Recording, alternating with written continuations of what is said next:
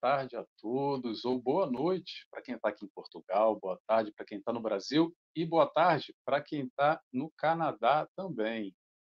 Aliás, eu estou vendo aqui, pessoal, que não está dizendo, acabei de reparar que aqui embaixo não está dizendo nem o meu nome e nem o nome do nosso convidado e o local. Não sei por que não apareceu, mas não tem problema, já a gente se apresenta.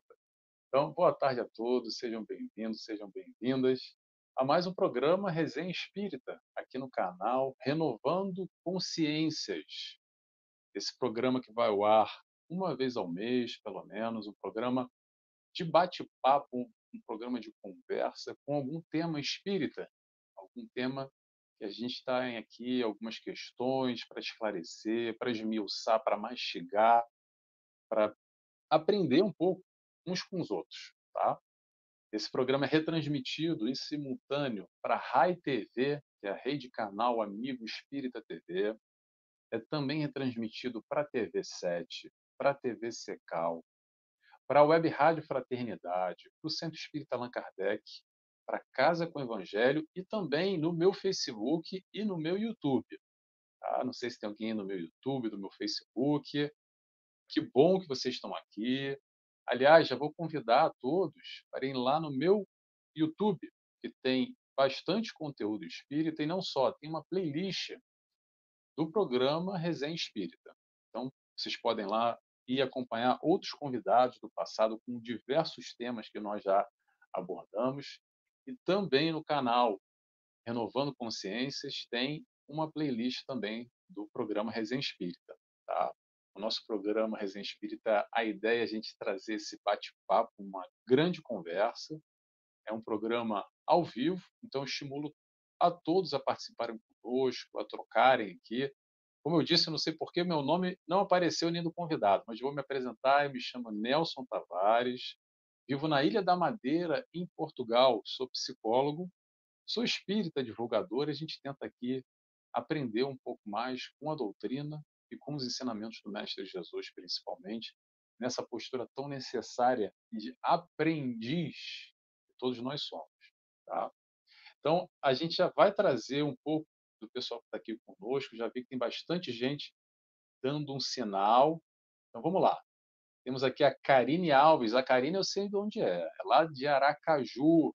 Está conosco. Boa tarde, Karine. Seja bem-vinda. Temos a Dercy, nossa amiga também dizendo boa tarde, amigos, gratidão. Também sei de onde a DC é, lá de Matão, São Paulo. Aliás, pessoal, vai dizendo de onde vocês são, tá? Eu gosto muito de trocar assim, saber onde cada um está falando. Temos aqui conosco o Douglas, lá de Garopaba, Santa Catarina, que nos deseja boa tarde, um excelente programa. Seja bem-vindo, Douglas. O ah, peraí, esse eu acho que eu sei qual é, hein? Centro Espírita Chico Xavier. Esse, ó, tem alguém aqui do, daqui do meu lado aqui, ó. Já, já. Tá dando boa tarde a todos. A Karine, peraí, a Karine. O Grupo Espírita Irmãos de Luz. Boa tarde. Eu não sei de onde é o Grupo Espírita Irmãos de Luz. Obrigado, boa tarde. Sejam bem-vindos. A Olga também dando boa tarde. Seja bem-vinda, Olga. A Maria Iraídes, lá de Fortaleza, Ceará, nossa amiga também, nos diz boa tarde ao seu convidado, Nelson, seu convidado. Gratidão por mais um Resenha Espírito, um aprendizado maravilhoso. Gratidão, obrigado. Obrigado a você, Maria. Seja bem-vinda. Temos também a nossa outra amiga Maria, mas essa fala de Castelo Branco, Portugal continental, lá do norte. Está sempre conosco também. Boa noite. Nelson Tavares e César. Temos também a Nininha Pinho, que nos dá boa tarde, seja bem-vinda, Nininha. Joana Dark, Joana Dark, seu nome é forte, hein, Joana? Lá de Goiânia, seja bem-vinda, Joana, seja bem-vinda. É, vamos ver quem mais está aqui conosco. A Viviane Garcia, que fala lá de Rondônia. Seja bem-vinda, Viviane. Que bom. Olha, o Centro Espírita Chico Xavier está aqui caguetando aqui. Já já a gente já vai falar um pouquinho, tá? De Sherbrooke, Canadá. Peraí, tá aqui, ó. Sherbrooke, Canadá. Já já a gente vai falar um pouquinho sobre o nosso convidado. Uh, a Yara Ruiz que está participando e nos dá boa tarde. Boa tarde, Yara. A Aline Ribeiro, lá de Maricá, Rio de Janeiro. Seja bem-vinda, Aline. Seja bem-vinda conosco. A Nininha nos diz que o Mestre Jesus nos abençoe sempre. A Viviane do Paraná, de Paraná. E a Yara Ruiz fala de Indaiatuba, São Paulo. Então, apresentações feitas, o pessoal vai chegando. O que a gente vai fazer hoje aqui, pessoal, como sempre, eu vou tentar cada vez mais, é trazer uma troca de perguntas. Se vocês tiverem perguntas também, fica à vontade de fazer. Eu não vou garantir que eu vou ler todas. Eu vou explicar por quê. Eu abri lá no meu stories no Instagram uma caixa de perguntas. E surgiram aqui algumas perguntas já. Então a gente vai trocando aqui com o nosso convidado e conforme a gente vai colocando algumas perguntas das pessoas e vocês surgindo também aqui, a gente vai colocando conforme, tá bom? Então, nosso tema de hoje: influências espirituais. Hum, tema bom esse que o nosso convidado escolheu. Pergunta aí, vou deixar a pergunta no ar, tá? Será que a gente sofre influência espiritual, ou melhor dizendo, influência do além-terra aqui, do plano encarnado, ou não? Será que existe isso? Será que são anjos que falam conosco, ou será que são demônios? Ou será que são as duas coisas? Ou nenhum dos dois? Como é que será essa dinâmica? Como é que a doutrina espírita nos ajuda a esclarecer sobre certas questões?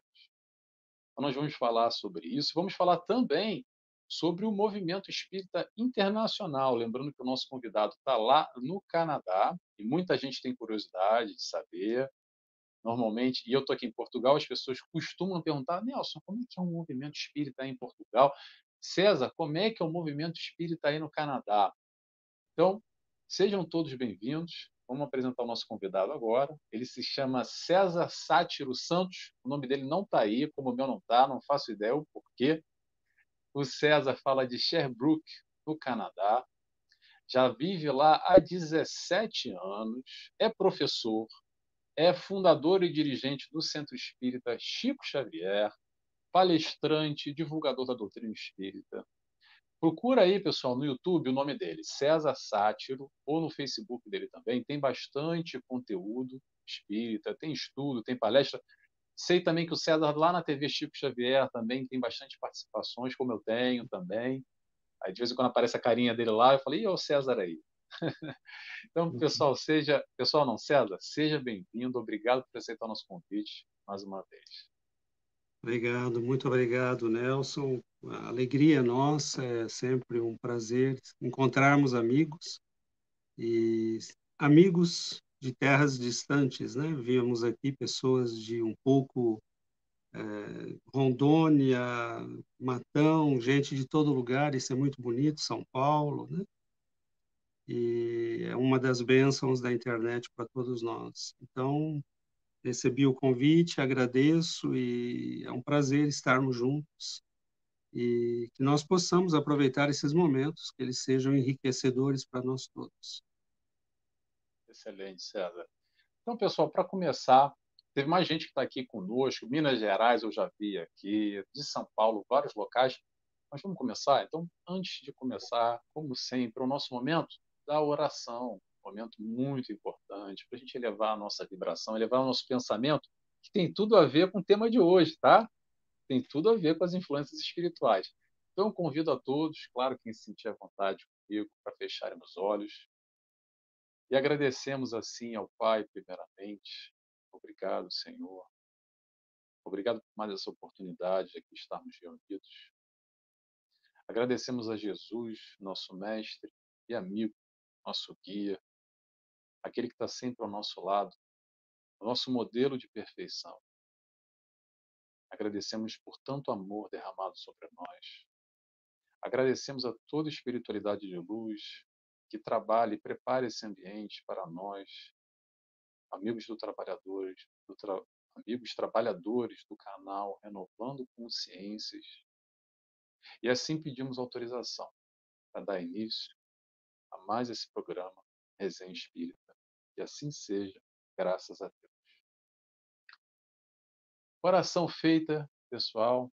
Tem mais gente por aqui chegando. A Salete lá de São Paulo, a Elane de Brasília, Distrito Federal. Gente, que bom que vocês estão aqui conosco. Mas vamos começar? Seguinte, vou já passar a palavra para o César. César, fala um pouquinho para a gente sobre o movimento espírita aí no Canadá, por favor. Olha, Nelson, é... quando nós chegamos aqui há 17 anos, nós percebemos que não havia muita coisa, né? É, mas naquela correria de, de começar uma nova vida, de se estabelecer, de quando nós chegamos aqui, você tem uma vida para construir. Né? Nós chegamos como residentes permanentes, viemos como trabalhador qualificados, então viemos com toda, né, toda a papelada em dia, mas você tem uma vida para construir. E aí nós não né, tínhamos as nossas atividades é, familiares, espíritas, é, mas não nos implicamos diretamente, nem fomos atrás de saber muita coisa, mas com o tempo nós percebemos que não havia realmente muita coisa. E mais tarde, nós, quando resolvemos começar o trabalho, nós percebemos que havia né, já alguns pioneiros.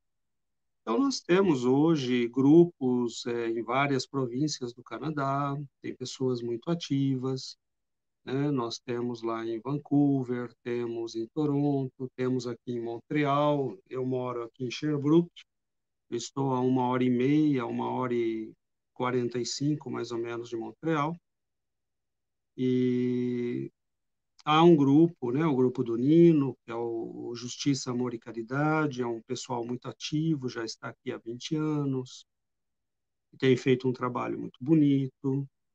Uh, temos em Quebec o grupo da Márcia e do Yvon, que se chama Centro Espírita Allan Kardec, Isso tem mais de 10 anos também, mas não temos muitos grupos. Né? Aqui na região que, eu, que nós estamos, é uma região muito grande, chama Estri, e é uma, uma região muito grande aqui do, do, do Quebec, da província do Quebec, e nós não temos nada espírita, né? até que nós começássemos com um grupo de amigos, o trabalho que temos agora feito.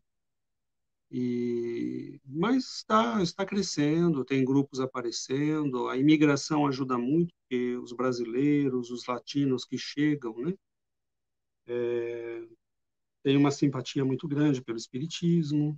Então, no nosso grupo, por exemplo, nós temos amigos que estão aqui no, no, no Canadá, mas que são venezuelanos, é, mexicanos, argentinos, é, temos a, né, alguns canadenses, temos nos nossos estudos em francês do sábado, nós temos amigos de, da França, da Bélgica.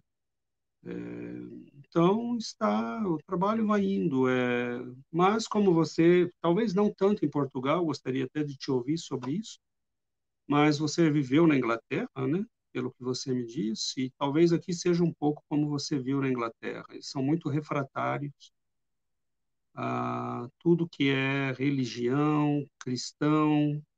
É, eles têm, eles, eles se afastaram muito, né, da religião e de tudo que é cristianismo. Então, realmente, há, um trabalho a ser feito, né? há todo um trabalho a ser feito. Mas ele está acontecendo. Tem, tem muita gente ativa, nós sabemos que tem grupos um pouco por tudo no Canadá, já existe um Conselho Espírita Canadense. É, então, o trabalho vai indo, né? Aos pouquinhos nós vamos levando a mensagem, vamos distribuindo livros, vamos é, colocando disponível na internet as nossas emissões em francês, é, em espanhol, né? Temos um grupo já que nós orientamos que está funcionando em espanhol, né? com amigos muito sérios, é, pessoas que estudam com muita seriedade a doutrina e aos pouquinhos vai indo, né? aos pouquinhos vai indo. Nós vamos vamos divulgando a doutrina é, porque é realmente uma necessidade muito grande. Né? Nós sabemos, como você deve saber também de Portugal, da Europa continental e do é, da sua experiência nesses lugares, nós temos uma necessidade muito grande. É, há muita depressão, há muita, é, há muita, há muitos problemas de saúde mental né, que estão aumentando assim num volume muito grande. E eles acreditam que podem resolver tudo com remédio né, e com psiquiatra. Ou com psicólogo, né, e até certo ponto pode funcionar, é evidente que sim, mas é, nós sabemos que a partir de um certo ponto não funciona mais, né, que quando entram em questão as influências espirituais. Né? Você pode ter uma depressão que é uma questão de orientação de vida, de insatisfação pessoal, mas você pode ter uma depressão, como nós vamos ver hoje no nosso assunto do dia, que provém de uma influência espiritual. E é aí que eles não sabem o que fazer, né? porque eles não têm a mínima ideia do que está acontecendo. Mas vamos em frente, né? Tem muita gente trabalhando, muita gente de boa vontade, e o nosso grupinho aqui tem um pessoal muito motivado, trabalhando muito firme. Que legal. Bom escutar. Aliás, só fazer um comentário aqui sobre a questão da depressão e tomar remédio. Que bom, pessoal. Que bom não. Era bom, desculpa. Era bom se fosse tão fácil assim. A gente ir ali na farmácia, tomar um remedinho e, ó, tá resolvido. Tomar um depressenol, depresonol, alguma coisa do tipo. Ah, tô com uma depressão, tô com dor de cabeça. Vou ali, tomo um negocinho, tomo duas cartelas e tá resolvido o buraco é mais embaixo e há várias questões, várias influências, inclusive influências espirituais também. Mas, César, voltando ao assunto aqui, uma curiosidade minha aqui, tá? O canadense em si tem, chega a frequentar, não? Como é que é essa troca no movimento espírita? Tem reuniões que eles frequentam? Tem conexão ou, ou há um distanciamento ainda assim? Olha, existem pessoas interessadas e alguns frequentam. Né? Nós já tivemos é, e temos ainda né, alguns que frequentam, mas não são muitos. E, e interessante porque nós temos nos nossos grupos em francês mais mais é, interessados da Europa que propriamente do Canadá. É, então, é, temos alguns canadenses, mas não são muitos. Quando eu estive em, em Montreal havia também alguns, e em Quebec né, eu vi também alguns participando, inclusive auxiliando nas atividades. Né, até fiquei surpreso, comentei com a dirigente lá de, de, do centro, ela disse, não, já temos, né, a gente já está aqui há bastante tempo, então o pessoal já está conhecendo, e alguns até implicados no, no, no trabalho, lá estavam ajudando a distribuir as coisas, receber o pessoal. Então, eu acho que é o tempo deles conhecerem. Né? Hoje ainda não são muitos. Eles têm uma. A, eles reclamam muito aqui no Quebec do peso que a igreja teve na vida deles. E isso parece que marcou muito negativamente a vida dessa sociedade. Então, hoje há um trabalho a ser feito. Eles se conhecessem o Espiritismo, entenderiam né, que Jesus não é catolicismo, religião, Jesus é um, um ser de amor e de compaixão que veio né, a este mundo para nos iluminar e guiar a todos. Mas eles associam ainda Jesus com religião. Então, desde que você fale para alguns o nome de Jesus, ou que você diga, né, temos estudos de natureza espiritualista, alguns já se afastam pensando, né? Ah, é uma seita ou é e aos poucos nós vamos, né? Nós temos várias pessoas interessadas, várias pessoas que nos interrogam, várias que escrevem, né, para nos pedir temas específicos para, as nossos, para os nossos estudos, é, que nos enviam perguntas no Facebook, mas é sempre uma coisa com um pouco de distância, nunca, é sempre com um certo medo. Com... Então, eu acho que aos poucos, né, aos, à medida que eles forem entendendo que nós não somos uma seita, que nós não somos, que o Espiritismo é profundamente lógico, racional, né, que, é, que cria e dá a todos nós uma moral é, lógica, do bom senso, ele fundamenta a moral cristã né, com fatos, com uma teoria que é consistente. É, é o tempo né, de divulgar tudo isso, de fazer conhecer essa mensagem. Então, não temos ainda muitos canadenses. No nosso grupo, nós temos alguns que participam, é, mas não são muitos. Né? Temos os brasileiros, temos os latinos, é, nos estudos especificamente em francês, temos gente da França, da Bélgica, é, mas do México, mas ainda temos, né, o canadense é um território a ser explorado. Perfeito. Engraçado que você falou isso, César. É, engraçado não, mas é, coincidências. É, sobre a reunião em francês, eu há duas semanas recebi um convite de um projeto de um centro espírita em França, é, que é dirigido pelo Pierre, eu não sei o sobrenome dele. Eu acho que está começando agora esse, está começando hoje, inclusive, a primeira palestra Isso. nesse horário, que é o Orson Carrara. Recebeu também esse convite? É, recebi, recebi sim. Ah, a Silvia Servo, né? Foi a Silvia, Nos exatamente. contactou e foi uma alegria saber que há esse projeto, né? Ele convidou vários é, brasileiros para participar. Se eu não me engano, é o Pierre Figueiredo, né? Pierre Figueiredo, perfeito. Não lembrava Se eu não me engano, é esse o nome dele. E isso é uma maravilha, né? Porque é, eles ficam muito encantados na, na Europa com o espiritismo brasileiro, né? Porque tem toda a dimensão do trabalho de Chico Xavier, né? De Ivone Pereira e então, eles conhecem, eles ficam muito encantados com. Eu tenho traduzido textos, né? É... E são textos que estão em livros que não foram ainda traduzidos. A bibliografia do Chico é imensa, né? Tem e textos lá dos anos 50, 60 e que estão nos livros lá mais antigos.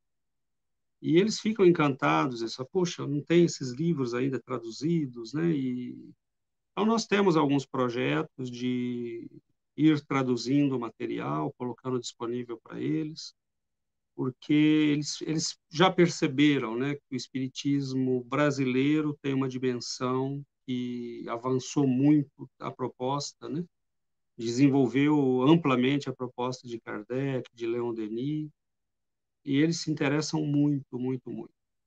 Mas é um território ainda né, a ser explorado os europeus e os norte eh, os, os norte-americanos e os povos do norte do planeta se afastaram muito da religião, né? Há razões históricas, né? Mas eles há um trabalho a ser feito. Eu vou contar para todo mundo aqui que nos acompanha. Esse é um projeto, esse que Paris, que é um projeto que os palestrantes brasileiros foram convidados e o Pierre vai fazer tradução em simultâneo para o francês para tentar exatamente alcançar esse público, fazer essa troca com o público local, por causa da questão linguística, que é uma dificuldade, então ele vai fazer ali uma tradução em simultâneo, o palestrante fala devagar, pausadamente, para aquele que não fala francês, talvez o César já vai falar diretamente em francês.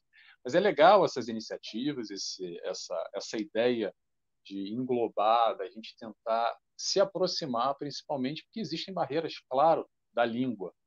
Inclusive, eu estava até conversando com, com um amigo espírita essa semana, que é algo muito interessante e provavelmente no futuro próximo a gente já vai ver é, essa troca acontecendo de maneira mais, é, mais atuante através da inteligência artificial. Porque já existem programas que são muito interessantes, que a gente tem aqui. Estamos os dois falando em português aqui, normalmente. Só que dá para, digamos assim, apertar a tecla SAP, aquela tecla antiga, que não é bem assim, que traduz para qualquer língua, para 30 idiomas. Existem programas do tipo, onde você, a gente vai conseguir pegar o nosso conteúdo falado em língua portuguesa e colocar um japonês, um tailandês, em russo, em, enfim, em árabe, em qualquer língua que seja. Então, acredito que isso vai vir de acréscimo vai vir para auxiliar também esse processo da divulgação como um todo. Isso, isso seria maravilhoso, né? Eu já vi uma, eu já vi uma conferência feita assim, né? Então é muito interessante porque o conferencista estava falando e é a voz dele, é, mas é, quer dizer, continua a voz do Nelson Tavares, mas você está falando em francês. É, isso é, é fantástico, né? Isso é... Não, e, e, tem um detalhe, César. Depois, eu te, se quiser, eu te mando, eu te mando um videozinho de um teste que eu fiz. O detalhe é que a, a, a leitura labial que a gente vai falando em português também muda. A inteligência artificial modifica para o linguajar. Então, notei. então, se a gente traduzir aqui para japonês, eu vou estar falando em japonês e o lábio vai se mexer como, um japonês falando. É uma coisa assim fenomenal que tudo isso a gente pode utilizar ao nosso favor também. Ah, vai ser maravilhoso, porque seria um meio de realmente colocar todo o material né, que já, já tem desenvolvido, em termos de palestras, de estudos, de conferências, é, disponível em outras línguas. Isso seria uma benção, né? Já existe, é, é, algo ainda meio protótipo. É, o site, eu acho que eu até posso falar para vocês, é o HeyGen, se não me engano, H-E-Y espaço G-E-N, ou algo do tipo. Estou fazendo aqui confusão, é, eu fui lá pesquisei. A minha esposa andou dando uma olhada também, não sei se o site é este, mas ela já andou dando uma olhada, porque quando nós vimos esse vídeo, eh, nós ficamos impressionados. É Falei, meu Deus, isso daria, né, para traduzir os textos, por exemplo, para o francês, eu já tenho usado a inteligência artificial. E eu ah, faço pouquíssimas correções pouquíssimas. Né? Então, ele já, ele já traduz é, quase tudo perfeito. É, é, um ajustezinho ou outro que às vezes eu tenho que fazer. Interessante, interessante. É todo, Agora, isso vai facilitar muito, né? Sim, com certeza. Agora eu vou falar um pouco aqui sobre o movimento espírita aqui em Portugal. E ah, eu também, gostaria de te ouvir sobre isso. E também um pouco, vou fazer até um, uma, um comparativo uma referência aqui que eu tenho, já há 16, 18 anos que eu estava viver em Inglaterra, em Londres principalmente, onde tinha mais centros espíritas. Eu vivia em outras cidades, mas nem centro espírita tinha. Mas em Londres tem, tinha, já com certeza ainda tem, e outros devem ter sido abertos também, centros espíritas, e a sua descrição, César, vai um pouco de encontro com aquilo que eu vivia lá na época. Exatamente, é o público brasileiro, uh, tinha alguns angolanos, alguns latinos também, é, africanos em geral, não são angolanos, é, africanos, público latino, bastante portugueses até, mas o inglês em si era difícil. Nós tínhamos uma reunião no Centro Espírita que eu frequentava, e tem até hoje, é o Solidarity Spirit uh, Group, Spirit Center, uh, em Wandsworth. É, tinha um, uma sala com uma reunião em inglês em simultâneo, em paralelo, e a português é o salão maior. Mas é um grupo pequeno, tem pouca troca, normalmente são pessoas é, que têm algum relacionamento com a esposa que é frequentadora do ou o marido, ou é alguém próximo, que vão e vão embora. Mas, assim, é, é como você falou, é um trabalho, pouco a pouco, é, muito do que você disse dessa, desse distanciamento com a ideia do cristianismo é bem evidente, percebe-se que tem um crucifixo ou falou em Jesus ou qualquer coisa que seja, já não quer nem escutar, já vira a cara e não, não, lá vem com aquela ladainha, negócio de igreja, e já tem um, um preconceito de alguma forma. Provavelmente, como você disse, César, muita história, muita repressão, muita guerra, guerras religiosas, enfim, tem várias, vários senões aí que podem explicar talvez essa aversão, eu diria. Isso em Inglaterra. Agora, em Portugal, inclusive eu recebi uma, uma amiga, um outro programa que é parecido com esse, que é o Bate-Papo com Joana de Anjos. E ela é dirigente do Centro Espírita em Lisboa, que eu trabalhava quando eu vivia lá, uh, que é a Suzana Oliveira. E o interessante, o legal, e aliás eu posso até dizer, ó, vou até caguetar aqui que está conosco, ó, essa aqui é a Manuela Vieira, que é presidente do centro, espírita aqui no Funchal, que está conosco, que também é portuguesa. E é exatamente isso que eu quero falar. Porque aqui em Portugal, a diferença que eu percebo, pelo menos, é que há uma troca muito maior do próprio português em si. Não só é, brasileiros que estão aqui, porque sim, é, o Brasil recebe, sempre recebeu e tem uma colônia enorme de brasileiros e cada vez maior, então sim, tem muitos brasileiros, mas percebe-se essa troca do português engajado, trabalhadores, presidentes, diretores de, de, da reunião de mesas espíritas, mesas não, de centros espíritas e trabalhadores ativos, atuantes. Então, é, é, aqui em Portugal, acredito eu, até pelas essas conversas que eu tenho com o pessoal de outros países, é, mundo afora, que talvez seja, digamos assim, depois do Brasil, o campo que está mais desenvolvido. Nós também temos aqui muitos centros espíritas é, em Portugal continental como um todo. A gente tem bastante é, atuação, digamos assim, espaços físicos, até porque é um país muito pequenino, né, em termos de, de, de, dimensão, e populacionalmente também somos 11 milhões, 10 milhões e pouco. Mas sim, é, vem se desenvolvendo e acredito eu, César, como um todo, quanto mais bate essa dor e as pessoas não encontram as respostas no mundo afora, acabam buscando, buscando e buscando e como não encontra lugar nenhum, acaba batendo aqui na numa doutrina, numa doutrina não, na doutrina espírita, onde encontra muito das respostas que o mundo aí fora não não consegue não consegue explicar, não consegue responder. Exatamente. O povo Vamos, então, português, então, o povo português é um povo é, de formação cristã muito muito sólida, né? E uma das missões que as grandes navegações eh, se dava, né, como objetivo, é de levar o cristianismo pelo mundo. Então, é, é, o povo português ele está aberto, né, a Jesus, à presença de Jesus. E com certeza o espiritismo tem uma vai ter uma facilidade, né, de, de falar com o coração do povo português muito maior do que o coração do europeu tradicional, né, do, do, norte da Europa, ou aqui no Canadá, nos Estados Unidos, que tem. Bom, nos Estados Unidos ainda tem uma influência muito grande das igrejas evangélicas, mas aqui no Canadá realmente ainda é um, é como no norte da, da Europa ou na Inglaterra. Mas talvez Portugal possa ser, né, novamente na Europa, possa ser aquele que vai espalhar a mensagem, levar a mensagem para os outros povos né? talvez mais uma vez, né? Tomara. Vamos, vamos trabalhar para isso, fazer a nossa, a nossa parte de alguma forma. Deixa eu só trazer aqui o pessoal que está conosco, que está chegando. Aliás, antes disso, espera aí, Manuela, só avisar aqui, Manuela, eu estou falando sobre ela, dirigente do centro, ela está fugindo de mim já ó, há muito tempo. Já que você está me vendo aí, me escutando, Manuela, não foge não, tá? Vamos marcar aí, ó, 2024. Tem a agenda aberta aí para você arrumar um tempinho para estar tá conosco, tá bom? Uh, vamos lá.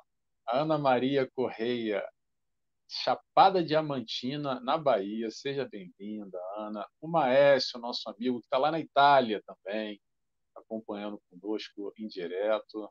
Lá já é nove e meia da noite, uma hora mais que aqui, Portugal. A Cristina nos dá boa tarde, ela é de Porto Alegre, Rio Grande do Sul. Ah, a Manuela está dizendo sim. Ó, compromisso, hein, Manuela? Está escrito aqui, vou cobrar depois, hein? Mas vamos lá, pessoal. Vou começar aqui essa, essa história de influências espirituais. Eu vou começar, na verdade, com uma pergunta já, e vou passar essa pergunta para o César.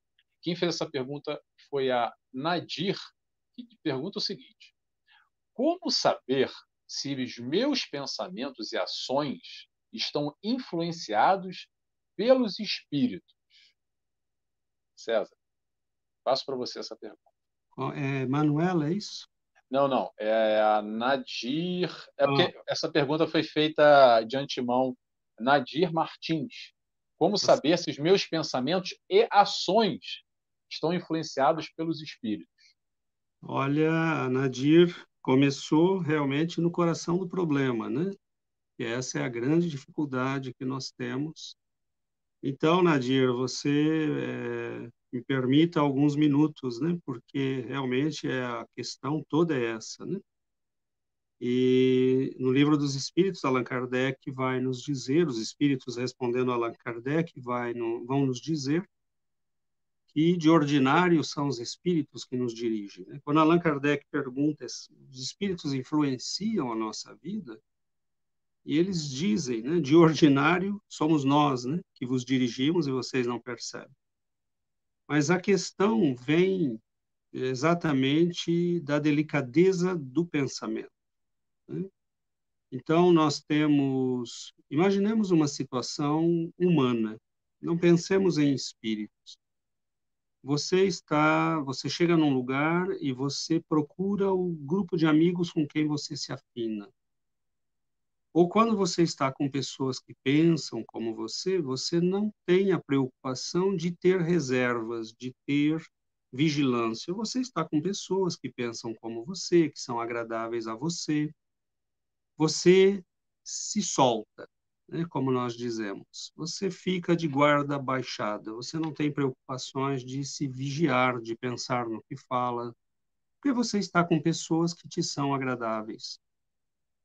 Espiritualmente, funciona mais ou menos do mesmo jeito. E é por isso que nós não percebemos a extensão do que Kardec nos diz.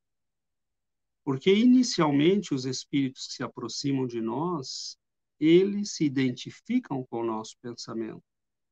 E como eles pensam como nós, nós não vemos a diferença. E esta delicadeza é a sutileza do processo. Porque, por exemplo, você fez uma coisa e você não gostou. Você está num, num, caminhando para um sentimento de culpa. Aí aquele espírito que se aproxima de você pode ser né, como nós vamos explicar talvez um pouco mais tarde, ele pode se aproximar de você intencionalmente ou sem perceber mesmo que está te influenciando. Ele não tem consciência. Mas suponhamos que ele tem consciência e que ele não não tem boas intenções. Aí você começa a entrar num, numa tendência de culpa. Ah, eu não fiz algo, isso não foi bom, eu realmente não fui correto. E aí esse espírito se aproxima de você e começa a dizer: é, realmente, isso não foi bom, isso não foi correto, mas você não vai perceber a diferença, porque é exatamente o que você está falando para você. E é como se ele embarcasse na correnteza que nós fornecemos a ele. E é por isso que nós não percebemos. E aí, num certo momento, sem que nós percebamos, ele pode começar a dizer: é, mas quem erra precisa ser castigado o, você realmente não vale nada. Né? E aí começa o processo de usar a culpa para estabelecer um processo obsessivo. Né? Então, é este, esta dificuldade que nós temos. Qual é a solução para isso? A solução para isso é o que os espíritos nos dizem, né? a vigilância constante de nossos pensamentos.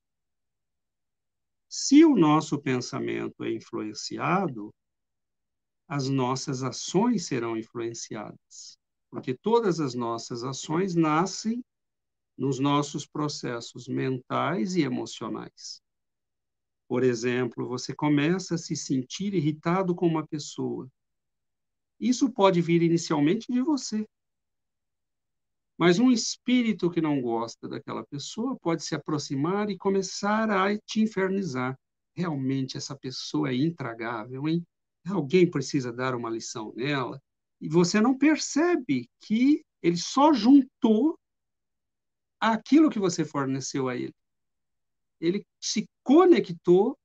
Né? Se no momento que você teve a primeira irritação você dissesse: Não, mas é um irmão meu, né? ninguém é obrigado a ser como eu, e ele tem seu jeito, né? tenhamos paciência. Nesse momento você já cortaria a ligação com esse espírito que tenta te influenciar né? ele não encontraria tomadas para se ligar. Então, a sutileza dos processos obsessivos é muito, muito sério, porque uma grande obsessão pode começar por um pensamento que aparentemente não tem nenhuma importância. Pode começar com uma irritação, né? pode começar com uma palavra que foi dita por alguém, pode começar com uma sugestão mental de um espírito que chega e lança uma ideia e ele percebe que você pega. Né? Então, é, às vezes acontecem coisas muito estranhas, né? O espírito está ali em volta da gente e ele pensa, ah, alguém devia dar uma lição nessa pessoa. E a pessoa que está ali em contato mental com ele repete, alguém deveria dar uma lição nessa pessoa. Ele fala, ah, quando eu falei, ele repetiu. Né? Então, ali ele fala, ah, esse, posso, esse eu posso influenciar. nós não vemos nada disso. É por isso que os espíritos responderam a Allan Kardec: de ordinário são eles que vos dirigem, porque nós não prestamos atenção na qualidade dos nossos pensamentos. Então, para responder à nossa colega, sim, os espíritos podem não só influenciar os nossos pensamentos e emoções, como acabam influenciando as nossas ações. Né? Porque há processos mentais que são hipnóticos. É, eles nos pegam durante o sono e repetem. Então, você se deita com um estado de humor e se levanta com um estado de humor completamente diferente.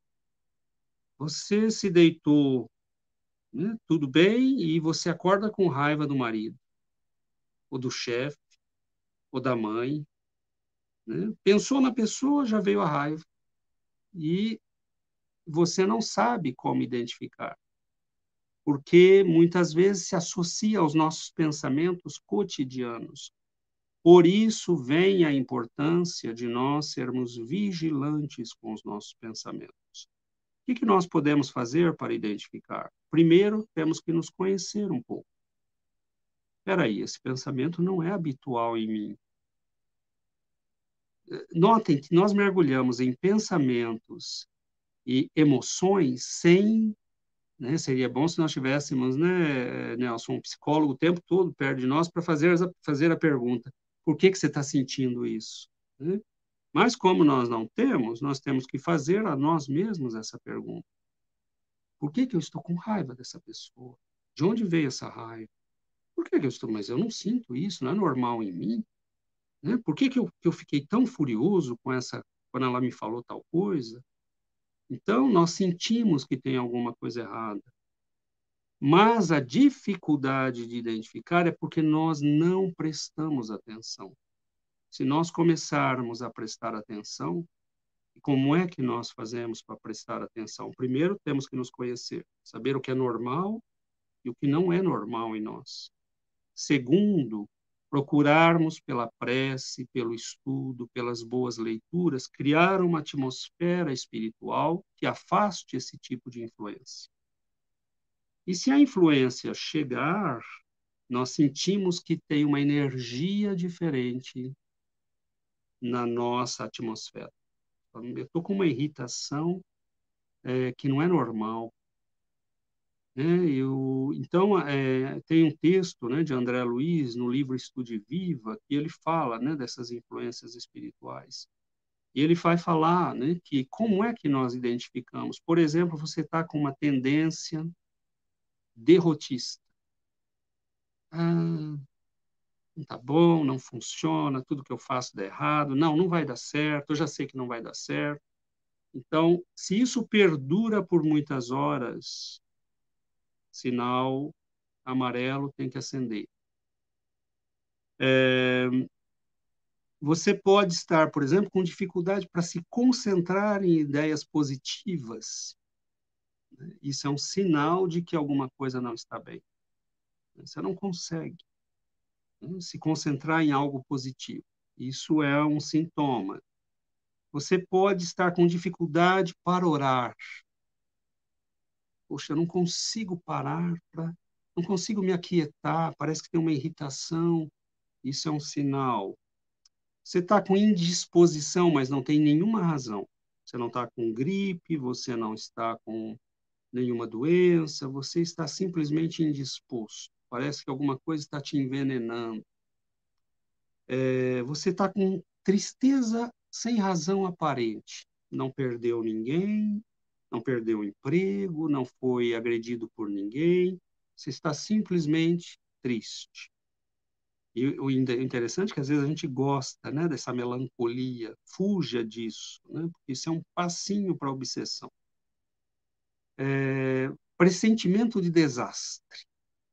Ah, vai acontecer alguma coisa, vai acontecer alguma coisa, vai acontecer alguma coisa. Hoje eu não posso sair de casa, eu sinto que vai acontecer alguma coisa.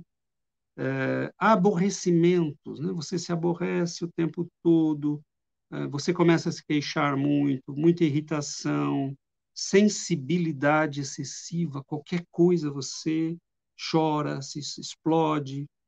Né? Então, é, interpretação forçada dos fatos. Né? A pessoa falou para você é, uma palavra, todo mundo ouviu a palavra, você diz, não, ele não falou essa palavra, ele falou outra. E ele me agrediu, mas não, ele não te agrediu, ele falou isso. Não, não, eu ouvi, eu ouvi. E aí você faz uma interpretação forçada dos fatos, né?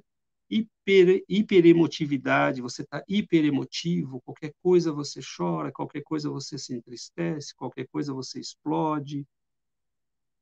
Ânsia né, de ser vítima, você tem é, ou você faz aquela posição de alto martírio, né, que você foi, ou você se coloca na posição de vítima, como se o mundo estivesse contra você, as pessoas estivessem contra você. André Luiz nos diz que tudo isso são sintomas e nós temos que tomar cuidado. E se isto perdura por muitas horas, prece, passe, Coloque uma conferência, coloque um estudo. Você pode estar lavando a louça, coloque uma prece pra, pra, no celular, coloque uma palestra. Né? Olha a maravilha que nós temos. Né? Você vai uh, lavar o quintal, você põe o celular, os fones, coloca, se cerque de coisas positivas. Né? Leia uma página do Evangelho em voz alta, porque aí os irmãos que estão ali do lado podem ouvir também. E nós vamos aí tomando esses cuidados. Né? Então, é muito difícil, é naturalmente difícil identificar, porque eles se ligam ao nosso próprio nível emocional, vibracional, e é por isso que é difícil. Como é que a gente faz para identificar? Sai desse nível, né? melhora a tua vibração. E aí você vai perceber quando alguma coisa muda. Mas, se isso não é possível, preste atenção nesses sintomas que nós falamos. Né? Todos eles indicam que pode haver né, uma influência espiritual que está em curso. Né? E aí a gente tem que ficar atento. Isso pode passar rápido, né? e isso pode ir aumentando à medida que o espírito não encontra resistência em nós né? E ele vai ficando e vai nos influenciando e a nossa vida vai se envenenando e nós não percebemos, né? Então, o relacionamento com a pessoa com quem você está começa a piorar porque o teu estado de humor muda. Você começa a ficar intragável, agressivo, né? Ninguém consegue mais ficar perto da gente porque a gente está o tempo todo alterado, é, explode por qualquer coisa é, a vida no trabalho começa a complicar. Se você é o chefe, você torna a vida de todo mundo um inferno. Se você né, não é o chefe, você vive irritado e transforma a vida dos colegas no inferno. Então, às vezes, é uma obsessão praticamente imperceptível, né, porque não está acontecendo nada de grandioso, não é como as grandes obsessões coletivas ou pessoais, que a pessoa tem uma crise e vai parar no hospital mas sutilmente aquilo vai te minando, consumindo tuas energias e você não percebe. Né? Então é por isso que a oração, a vigilância, né? estar num ambiente como esse que nós estamos, vai nos dando né? a proteção para lidar com tudo isso. É muito sutil e às vezes a gente não se dá conta. Perfeito, César. Eu vou pegar o gancho aí que você falou agora do sutil, do sutil. E é mesmo sutil essa influência. E aí o convite, vou replicar aqui, multiplicar o que o César falou. Eu gosto muito e, pessoal, não vai fazer mal nenhum, tá? Mal nenhum vai fazer, só vai fazer bem. Ou vai fazer muito bem ou vai fazer bem só. É o seguinte, vamos trabalhar na contramão, te ajuda. Ajuda-te que o céu te ajudará. Vamos nos conectar com o bom, com o bem diariamente, olha só, trabalha com relógio, com agenda. Compartilhar o que eu tento fazer. É inserir pequenas doses durante o dia para dar uma elevadinha. Só fazer um esforço, pessoal. Pega aqueles livrinhos assim, ó, tem aqui, ó, um aqui na minha mão, ó. Esse livro está com muito tempo com Calma, Emmanuel. É aquele livrinho de uma páginazinha, vou abrir e mostrar para vocês aqui, ó. É uma, duas páginas, a letra é grande ainda, ó. não é tão difícil assim. Lê, se concentra, eleva. Porque aí, se tiver uma influência ruim, de duas, uma. Ou se afasta ou aprende conosco. Olha que maravilha. Todo mundo aprende junto. Todo mundo aprende junto. Então, trabalhar na sutileza, vamos trabalhar na mesma sutileza, mas na mão inversa, na mão contrária. É, de alguma forma, criar novos hábitos, hábitos por vindouros, hábitos benéficos, bons hábitos, como a gente queira chamar, para elevar nossa vibração, elevar nosso pensamento e, naturalmente, a gente vai naquela famosa frase, que é o seguinte: Diga com quem andas, que te direis quem és. Vamos lá, meu espírita. Diga o que pensas, que te direis quem é que está contigo. Exatamente essa opção, essa escolha, esse vigiar e orar que o César está falando aqui. Agora, eu quero dar uma referência que o César falou logo desde o início, da pergunta 459 do Livro dos Espíritos. Então, quem quer estudar, é sempre bom te dar essa referência. No capítulo 9, parte 2, vou repetir, capítulo 9, parte 2, temos perguntas da 459 até a 472, que é um título que Kardec dá, que é o seguinte: a influen influência oculta dos espíritos em nossos pensamentos e atos. Influência oculta dos espíritos em nossos pensamentos e atos. E a primeira pergunta é exatamente essa que o César é, é, colocou desde o início aqui, que eu vou ler para vocês, que eu acho bem interessante, bem simples. Kardec pergunta: influem os espíritos em nossos pensamentos e nossos atos? Interrogação. Resposta: muito mais do que imaginais. Influem a tal ponto que, de ordinário, são eles que vos dirigem pausa aí, porque aquele momento que o pessoal arrepia o cabelo e fala: Meu Deus do céu, que história é essa? Que influência é essa? Então quer dizer que eu sou marionete, quer dizer que eu sou um boneco de fantoche, que eu estou na mão sendo controlado pela espiritualidade. Calma, pessoal. Tem também o livre-arbítrio. Aí faz uma confusão, mas o meu livre-arbítrio, como é que fica, etc. e tal. O pensamento é sempre sugerido. Tá? Agora, se a gente acata ou não, é de nossa responsabilidade. Claro que há influências maiores e menores em processos obsessivos complexos, subjugação. Eu estou generalizando, tá, pessoal? O que acontece é o seguinte: o pensamento é sugerido, mas se a gente vai catar ou não, porque o ato, o fazer, é sempre a nossa responsabilidade. Quem assina o BO somos nós, tá? Então é importante também a gente ter essa consciência e não levar daquela assim, ah, não, é culpa do meu obsessor. Eu não, eu fiz aquilo lá porque não era bem eu, sabe? A pessoa que me levou, porque é ótimo, né? Aquela bengala, aquela desculpa muitas vezes para justificar um ato que não estou dizendo, atenção, que não existe influência. Influência existe. E por isso que é importante, como o César falou, eu vou repetir aqui, a história do famoso vigiai e orai. Que nós espíritas Falamos muito certas frases, aquelas frases clichê, né? Fora da caridade, não há salvação, vigiar e orar. São algumas frases que a gente repete muito, mas não para para pensar muito que história é essa de vigiar e orar. É mais simples que parece, tá, pessoal? Olha só. Vigia os teus pensamentos. É isso que o César falou ainda há pouco. Era bom se tivesse um psicólogo o tempo inteiro para nos questionar. Peraí, calma. O que, que eu estou pensando agora? Deixa eu dar uma analisada, deixa eu tirar uma, uma fotografia espiritual. Imagina se desse para tirar uma selfie espiritual dos nossos pensamentos, para perceber qual é a qualidade, o quilate, o nível, o patamar do nosso pensamento. Está lá em cima, está lá embaixo, está no meio, mais ou menos. Isso vai dizer muito.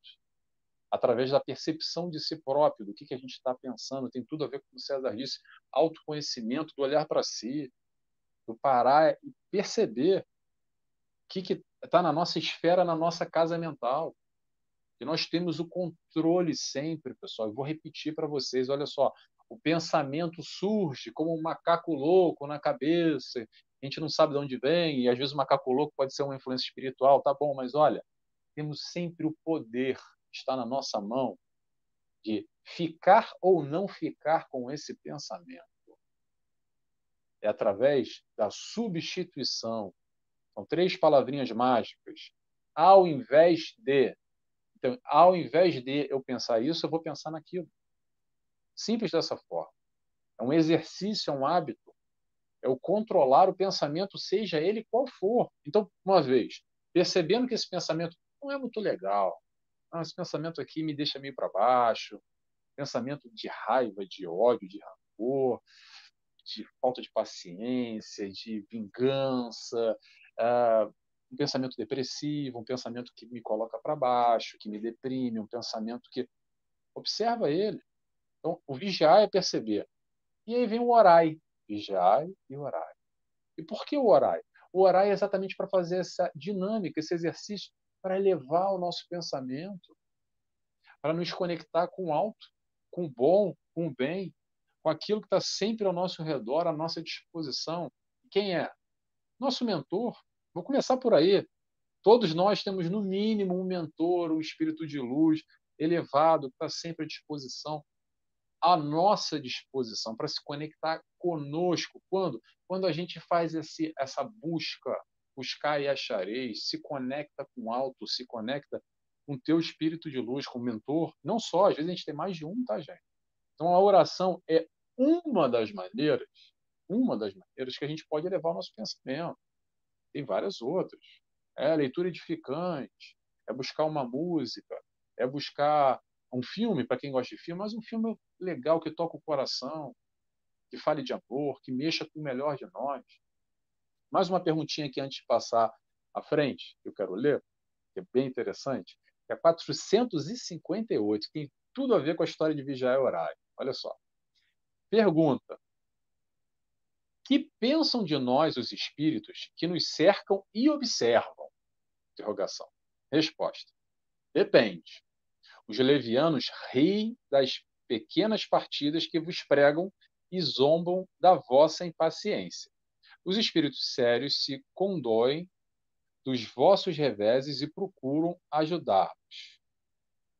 Peraí, não, desculpa, gente li errado, não é 458, não. Falei besteira. Agora que eu, eu acabei de ler, eu falei, não, tem alguma coisa errada. Espera aí, pessoal. Acabei lendo errado. Anotei aqui 458, mas deve ser a 468. Deixa eu ver se é isso aqui. Espera aí. Bem, já me perdi. Mas vamos lá. Vou para o comentário, tá? Deve ser a 468. Ele fala o seguinte: fala sobre o gato que fica à espreita do rato. E foi esse, esse o, o, é, o, trecho que eu comentei aqui. Depois, se alguém puder me ajudar, achei 468. Perdão, pessoal, não é 458, é 468. Acabei de achar. Vou repetir. Vamos lá. Pergunta: renunciam às suas tentativas os espíritos cuja influência a vontade do homem repele? Interrogação. Resposta: que queiras que fizesseis, que fizessem, quando nada conseguem, abandonam o campo. Entretanto, ficam à espreita de um momento propício, como o gato que é a tocaia do rato. E é isso que eu quero falar. Achei, achei. Então vamos lá. O que, tem a ver com vigiar e orar? O que, que tem a ver com essa influência espiritual, principalmente no âmbito negativo? É exatamente no momento. Vamos para a prática aqui, o exercício, vamos pensar. Tem ali um espírito que está querendo nos influenciar negativamente, que está ao nosso lado, só fomentando essa negatividade, colado conosco. E aí, e aí, assiste, alguém, essa mesma pessoa assistiu uma palestra do César aqui conosco e viu esse conhecimento e está assim, poxa, peraí, olha, acho que eu vou fazer um esforço então. Acho que eu vou pegar lá o Evangelho, começar a ler, fazer o evangelho no lar, que eu não faço, sabe? Deixo para depois, empurro com a barriga, porque agora não tenho tempo.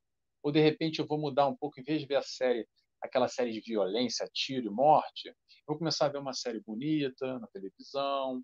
Vou ler aquele livro que está lá na minha cabeceira, já cheio de poeira, que eu já ganhei dois natais atrás, ainda não tive tempo para ler, que é um livro bom, um livro edificante, um livro de Emmanuel, de Joana de Anjos, de André Luiz. E aí eu começo a fazer isso. Pessoal, naturalmente, como eu falei, vou repetir, ou esse espírito fica e aprende, tomara, mas provavelmente ele não vai, e ele se, ou então provavelmente ele se afasta. E nesse afastar, Não é que ele vai embora para todo sempre. Está aqui, ó. Fica como o gato que é a tocaia do rato, só esperando que a gente dá mole para colar de novo. Quem, quem tem gato sabe que, por isso que esse exemplo é bom para quem tem gato. O gato, quando está atrás do rato, ele tem paciência. Ele está ali, ó, só esperando o movimento de tocaia, pronto para dar o bote. Se a gente não vigiar não estiver atento ao nosso pensamento, baixar a nossa vibração, é aí que ele vai entrar novamente. Se der mole, é aí que entra, tá? Então, essa informação é interessante, acho que é importante a gente estar trocando aqui, porque é o conhecimento que nos liberta. Esse conhecimento que vai nos dar ferramenta para a gente olhar para nós, vigiar, prestar atenção e mudar. Mudar para melhor. Fazer esse movimento para o nosso bem. E, naturalmente, as influências espirituais sempre vão existir. Agora, existe a influência espiritual que está aqui, ó, nível é, no segundo andar, e tem influência que está no oitavo andar questão é: você quer se conectar com quem está no segundo piso ou no oitavo piso? Espiritualmente falando, vamos imaginar um prédio de 10 pisos. César, vou passar a palavra um pouco para você, para eu ficar falando aqui sozinho. Não, imagina, isso que você falou, tudo é extremamente pertinente, né? É essa questão do pensamento, né? De nós tomarmos é, esse cuidado, você citou isso, né? O pensamento vem, né? Os pensamentos vêm, e os antigos ah, os antigos eh, padres da igreja, né, tem um deles que dizia eh, nós não podemos impedir a nossa cabeça de pensar, né? então é como a água de um moinho, não, não pode impedir que a água chegue, mas o que você vai moer, né? se você vai moer trigo ou cevada ou veneno, é você que, é um pensamento chega, se você guarda, isso é nossa responsabilidade, né? Então, você pode ter milhares de pensamentos durante um dia, até estimativas aí, né? Teve um canadense que fez o cálculo, a gente pode ter é, 60 pensamentos por minuto, né? Então, é praticamente né, um, um por segundo. E imagina isso, num dia, você vê que é uma quantidade enorme. Então, agora a questão, o pensamento chega, você segura, né? e é aí que os espíritos vão agir, né? Então, é, você tocou em elementos extremamente importantes. Primeiro, isto, né? Nós somos responsáveis do nosso pensamento. Os espíritos podem nos levar até a uma possessão, mas isso começou com a cessão da nossa vontade para ele. Lá atrás, eu deixei que ele começasse a mandar na minha vida. Se isso chegou numa possessão hoje, foi porque passo a passo eu cedi na minha vontade a influência dele. Né? Então, é, pode, os espíritos podem influenciar nas nossas ações? Claro que podem. Né? Eles podem estabelecer na nossa cabeça processos mentais que vão nos levar a agir como eles querem. Então, é a nossa vontade, a oração, a vigilância, a prece, né? o que você falou de nos cercarmos de coisas boas. Né? É, hoje a gente entende porque Emmanuel escrevia seus livros sempre com esses parágrafos pequeninos, né?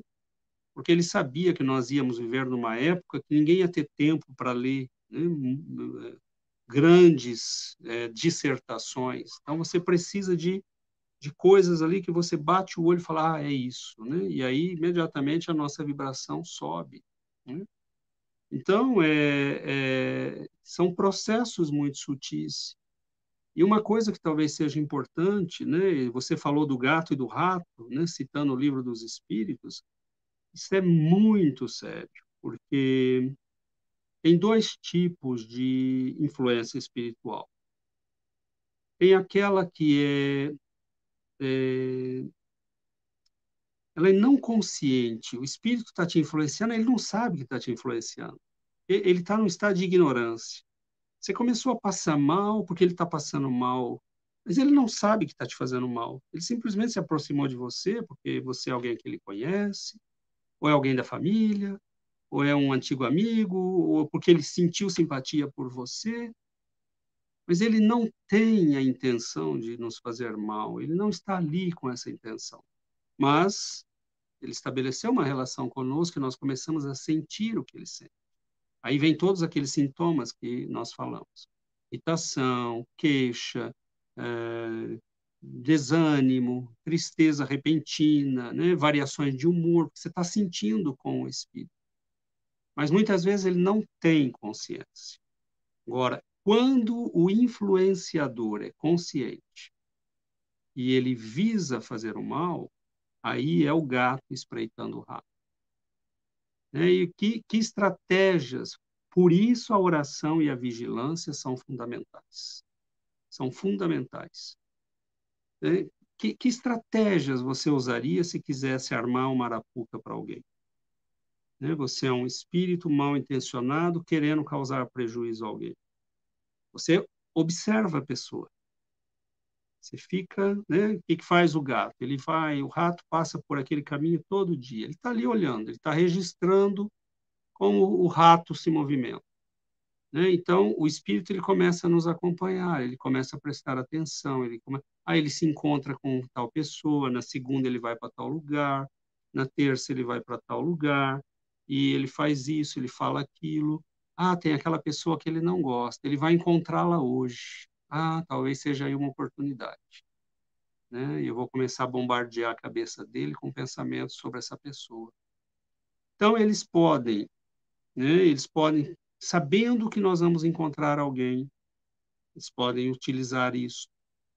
Por exemplo, você, às vezes, você vai, é, você tem um encontro que está marcado, uma reunião de trabalho, uma reunião de estudo, uma reunião familiar. Já notaram que tem um monte de reunião familiar que acaba em briga? Né? Porque você vai desarmado. Né? E ali explodem conflitos. É, você saiu de casa em paz. Né? E a primeira pessoa te cortou na rua, no, no trânsito, aquilo te abala, você fica nervoso, ele aproveita aquela ocasião e envenena o resto do teu dia. Você prestou um concurso ou está esperando a resposta de alguma coisa importante.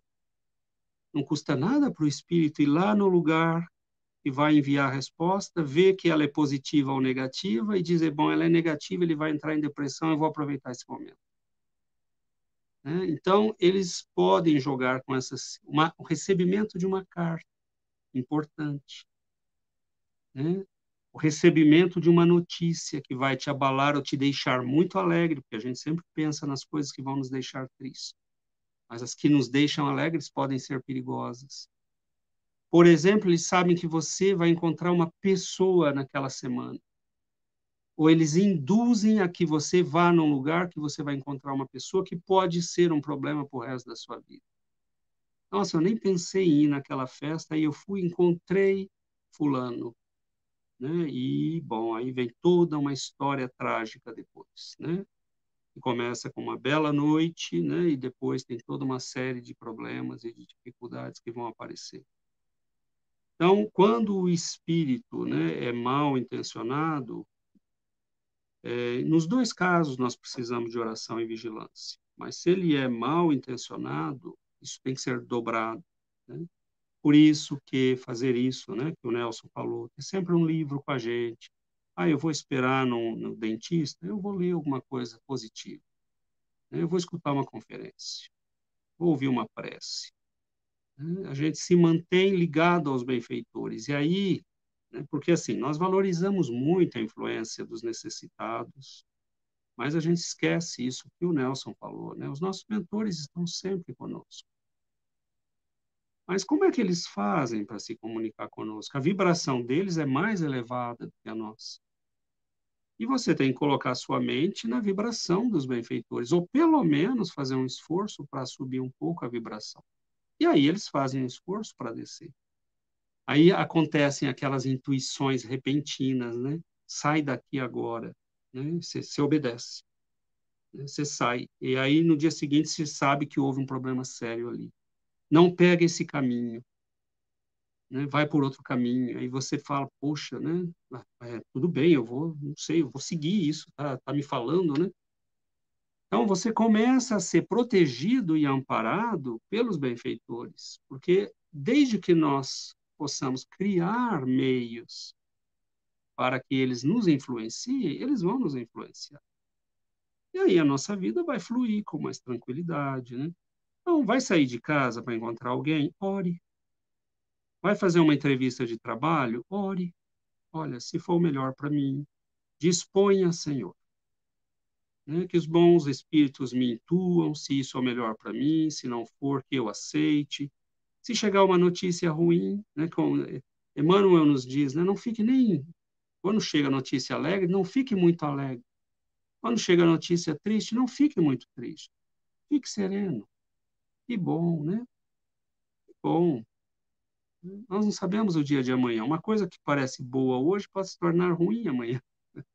Então, guarde a serenidade, essa estabilidade emocional, porque aí nós não somos explorados por esses irmãos que se aproveitam desses momentos. Né? Então, é, é maravilhoso, né, Nelson, a doutrina, porque ela vai nos dando esses instrumentos extremamente práticos, né? É, que exigem um pouco de esforço, de disciplina, é, não adianta você ficar assistindo televisão de noticiário né, policial a tarde inteira e imaginar que os espíritos benfeitores vão ficar esperando né, que para que eles possam né, ter uma a vez. Né? Deixa eu marcar horário com a minha protegida, porque agora ela está assistindo o noticiário policial. Né? Então, não, eles vão embora, porque eles não têm tempo a perder. Né? E a gente fica entregue a gente mesmo. Mas se eles chegam, você está orando, está lendo, está ouvindo uma palestra. É, e isso que o Nelson falou é muito importante, porque às vezes a gente educa o irmão que está conosco. Isso é maravilhoso, porque se existe influência de lá para cá, existe influência daqui para lá. Né, meu irmão, você está aqui comigo, você. É, eu percebo que a sua intenção não é boa, mas eu vou partilhar com você. Ó, agora à tarde nós vamos assistir um programa espírita. Eu vou colocar aqui na televisão e nós vamos assistir junto. Culto do Evangelho, daqui a pouco você está convidado. Né? Então a gente começa né, a educar aquele irmão e de repente ele pode, se alguém até que não tinha né, consciência de que estava sendo uma má influência, ele pode dizer, poxa vida, né?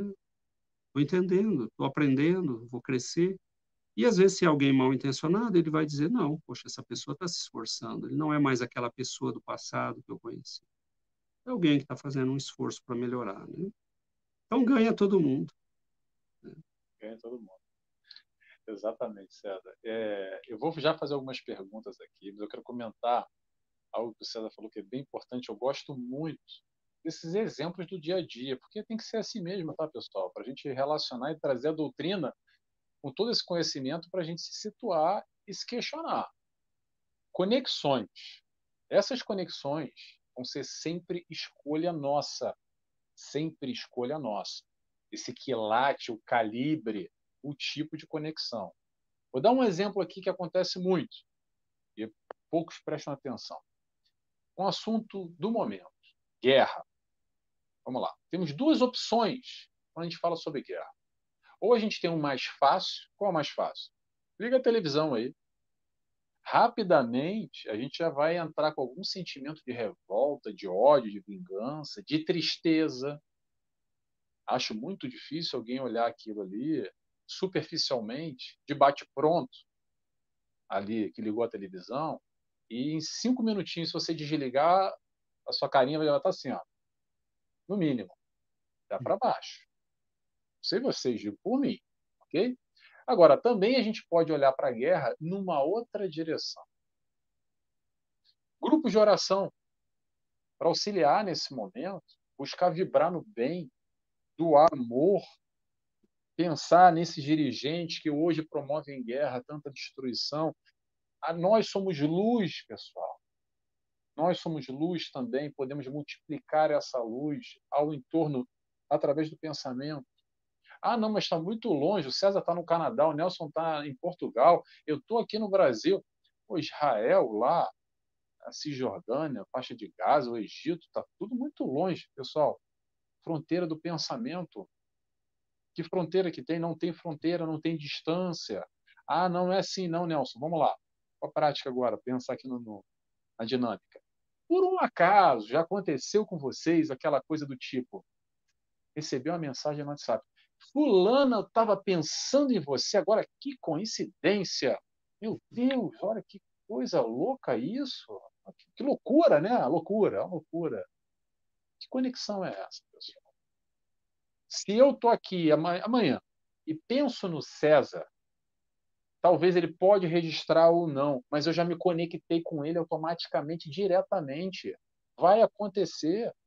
Então, se eu estou emanando amor, se eu estou pensando no César com amor, as melhores vibrações, ou vamos lá, para a faixa de Gaza, para a guerra, eu posso pensar no assunto guerra, que é um assunto muito complicado, mas eu posso ter uma conexão positiva ou negativa.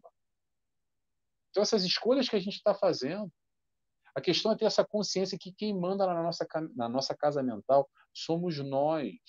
Somos nós. Outro exemplo que eu gosto muito é o café com bolinho. Café com bolinho. Quem é que não gosta de café com bolinho? Tem gente que não gosta, mas eu gosto muito. Tá aquele cafezinho da tarde, gostoso, sabe? Com bolinho, bolinho bom, aquele quentinho. Tá? O César também, que está rindo, ele gosta também. Vamos lá. Quando a gente para para tomar um café com bolinho, vou dar duas direções aqui também, tá? Para quem tem olhos de ver e percebe, está atento. Ou a gente senta despretensiosamente, aquela conversa muito sorrateira, e rapidamente já vai vir um assunto. Qual é o assunto? Falar sobre a vida de alguém. É sobre o vizinho, sobre aquele parente, sobre o fulano da televisão, o artista, ou qualquer coisa. E se não vigiar, pessoal, rapidamente, sabe o que, que vira? Maledicência. Assim, ó, no estalar de dedos, a gente já está julgando, apontando, dizendo, criticando, invejando, falando alguma coisa negativa. Ou então, a gente pode pegar esses mesmos 30 minutos no café com bolinho e sentar para ler um livro edificante. Escutar uma palestra. O bolinho, o café vai ser tão gostoso quanto. Mas qual é a conexão mental? Não é a conexão aqui da boca. O café e o bolo vai estar tão bom quanto. Mas mentalmente, como é que a gente está se conectando? E aí vem a grande pergunta, a pergunta do milhão aqui que eu quero fazer. Nos dois cenários que eu coloquei, no café com bolinho, fazendo uma leitura edificante, ou na maledicência, ou batendo aquele papinho sobre a vida alheia. Não, maledicência que é uma palavra muito forte. Comentários sobre a vida alheia. Vamos colocar assim. Pergunta. Quem vocês acham espiritualmente que vai, ter, vai estar conectado contigo num cenário ou no outro cenário? Na maledicência ou numa leitura edificante? Para pra, vamos tirar o, é, é, é, a, a, o filme, fazer a foto, espiritualmente falando. Imagina quem vai estar colado contigo nesse momento, num cenário ou no outro. Então, repito o que eu quero falar sempre, o que eu quero falar sempre, o que eu estou falando, vou repetir. É ter consciência, pessoal. É ter consciência dessa dinâmica, como a doutrina espírita esclarece. Agora, quem vai ter que fazer o trabalho e o tal esforço somos nós. Não adianta nada, que nem o César falou agora, que o camarada passa o dia inteiro vendo televisão, violência, tiro, porrada e bomba. Aí eu faço uma precezinha de cinco minutos e quero ficar bem equilibrado. E volto lá, fico 20 horas só na negatividade, só vibrando mal, só pensamento ruim, só coisa pesada, só coisa densa, só coisa braba. E, ah, não, mas eu li o livro Calma, eu li um trechinho. E vamos tentar equilibrar esse possível, trazer mais luz, se conectar com o alto cada vez mais. Tá bom, pessoal? Vamos lá que a gente já está estourando o tempo hoje, eu quase não li pergunta nenhuma, eu vou correr agora com umas perguntinhas aqui em conjunto, tá? Primeiro a Dayana, que está aqui conosco, nos pergunta o seguinte. Boa tarde. Tem alguma forma de identificar se estou sofrendo uma crise bipolar ou se é influência espírita, espiritual, quer dizer? Gratidão. Dayana, vou responder da seguinte forma. Primeiro, nós precisamos buscar um profissional qualificado para dar o diagnóstico da bipolaridade ou não, ok? Porque acontece muito hoje em dia, a gente vai lá, não sei se é o seu caso, tá, Dayana? Por favor.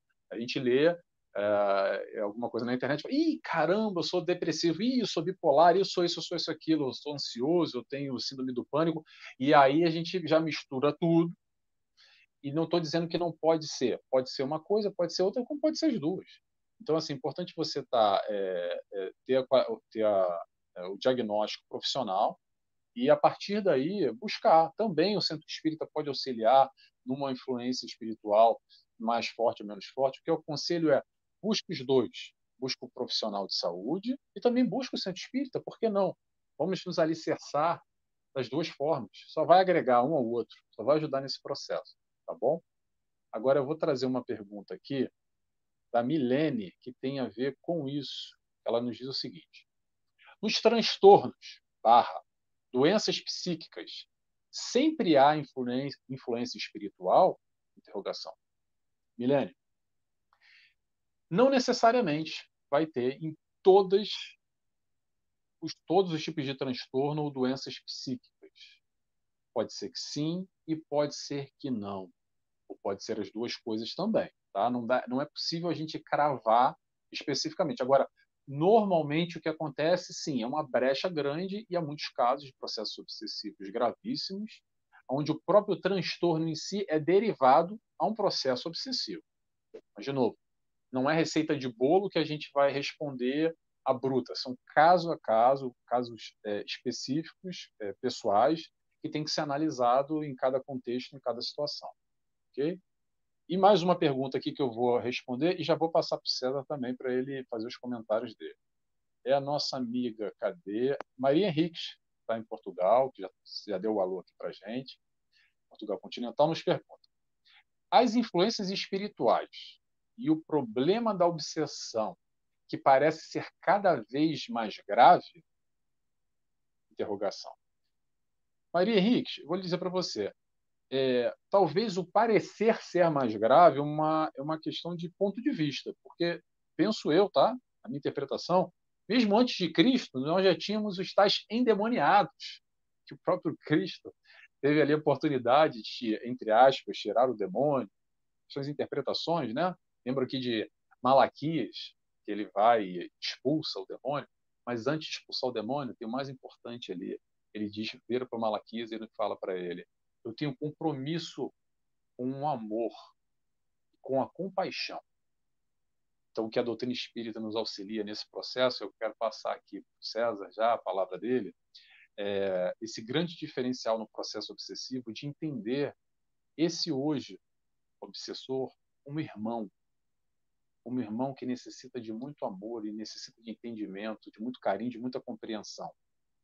Não enxotar com crucifixo e água benta e fazer o exorcismo e sai para lá. Pelo contrário, é acolher, é receber ele, claro, um ambiente adequado, um centro espírita, é, com toda a proteção espiritual, num ambiente propício, através da mediunidade daqueles médicos que estão aí disciplinados, trabalhando, mas com muito amor compreender e ser atendido, e não enxotado, expulsar os demônios, etc. E tal.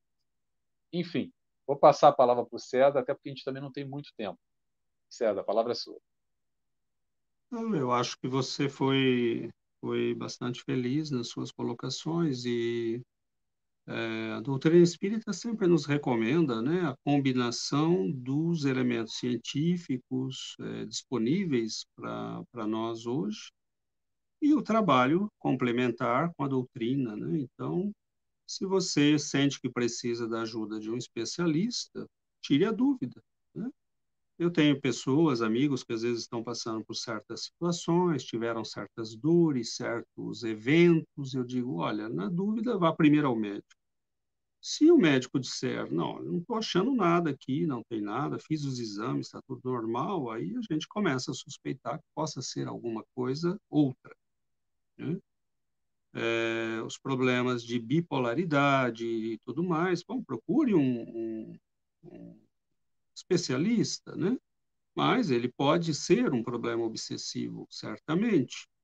Né? Agora, se é uma ocorrência pontual, né? você recebeu auxílio, é, algumas dicas de como lidar com isso, de como se educar né? emocionalmente nessas, nessas ocasiões, o especialista pode te ajudar.